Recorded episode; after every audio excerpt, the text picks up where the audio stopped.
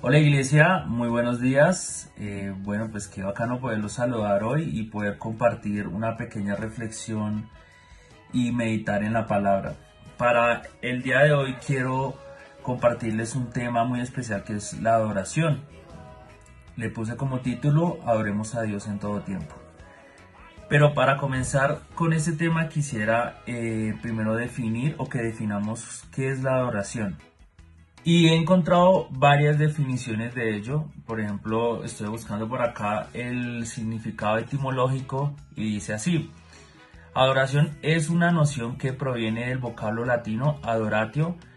Esta palabra latina puede traducirse como acción y efecto de rendir culto a Dios y es fruto de la suma de tres partes claramente delimitadas se trata del acto de adorar, rendir tributo y homenaje o hacer reverencia a una persona o a una divinidad. Ese es el significado etimológico de adoración.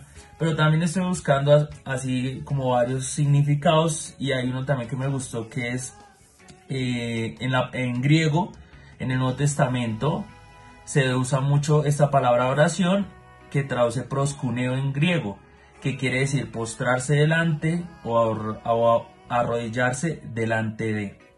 Para comenzar el tema vamos a leer Hebreos 13, 15 y 16 que dice así.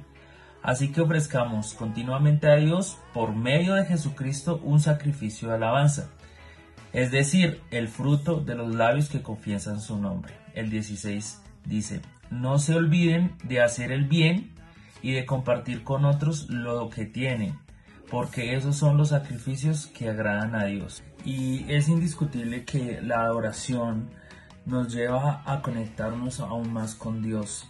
Eh, porque así como dice este versículo, no solamente la oración es de labios cuando lo exaltamos, cuando proclamamos su grandeza, sino que también adoramos con nuestros actos, de la forma en que vivimos, eh, de la forma en que, como dice este versículo el 16, ayudamos a los demás también.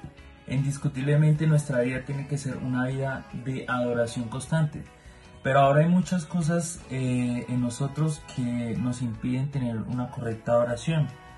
La primera es la falta de arrepentimiento. Debemos aprender a arrepentirnos de nuestros pecados porque el pecado nos aparta de Dios. Y recordemos un poco eh, esa historia que está en 2 de Samuel 11, donde David comete eh, varios pecados, pero pues realmente la actitud de David después de haber cometido esos pecados es algo de admirar. Está en Salmo 32 del 3 al 4 y vamos a leerlo. Dice así, mientras guardé silencio, mis huesos se fueron consumiendo por mi gemir de todo el día. Mi fuerza se fue debilitando como el calor del verano, porque día y noche tu mano pasaba sobre mí pero te confesé mi pecado el 5 y no oculté mi maldad. Me dije, voy a confesar mis transgresiones al Señor, y tú perdonaste mi maldad y mi pecado.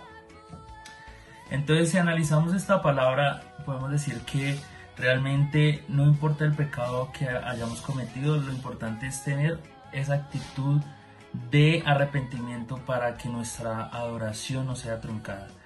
Eh, es muy bonito cuando uno se arrepiente de sus pecados porque siente que se libera de muchas cosas, se libera de esa carga que uno está llevando.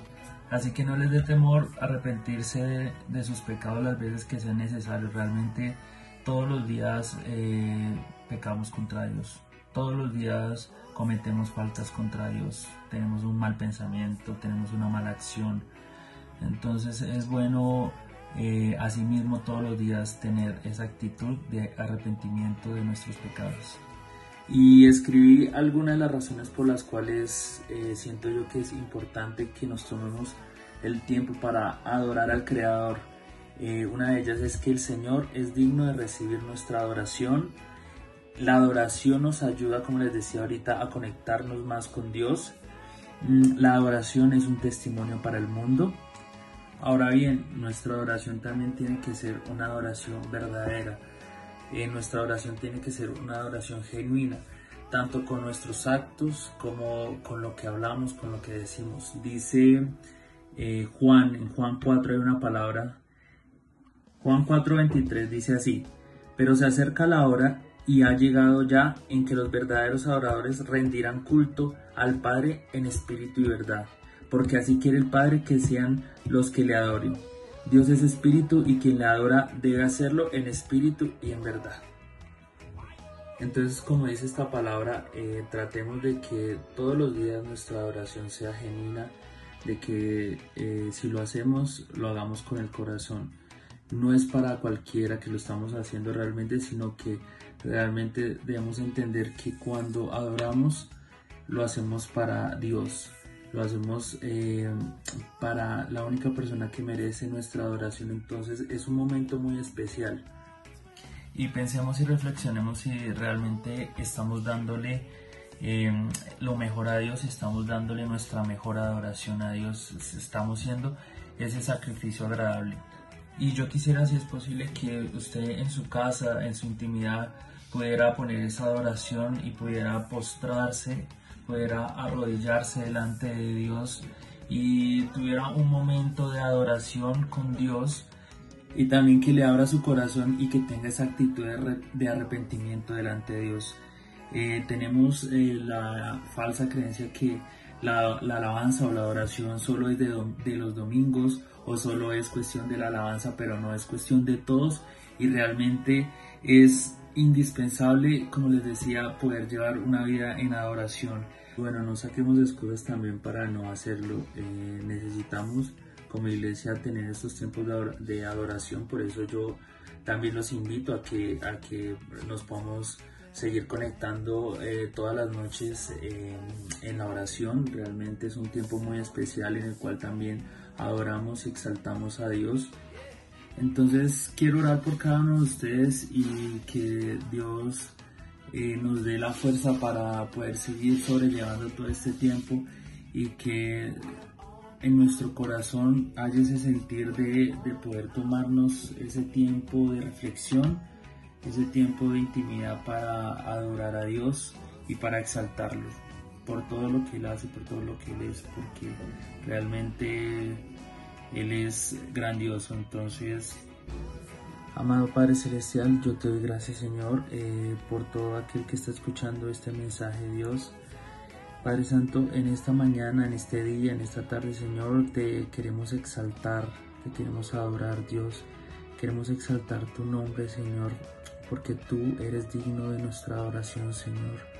Hoy postramos nuestra vida, Señor, a ti, Señor. Hoy, Padre Santo, Señor, nos inclinamos ante ti, Señor, porque tú has perdonado nuestra multitud de errores, Señor, nuestra multitud de pecados, Señor.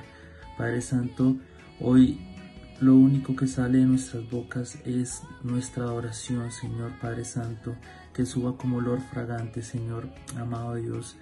Padre Santo, Señor, yo oro por cada una de estas personas, Dios, que aún no te conoce también, Dios, Señor, que pueda conocer a ese Dios que adoramos todos los días, Señor, que puedan conocerte a ti, amado Dios, Señor. Gracias, Padre Santo, por tu palabra. Gracias Dios por tu mensaje. Gracias porque nos das la oportunidad de conocerte, nos das la oportunidad, Señor, de adorarte, Señor. Amén y amén.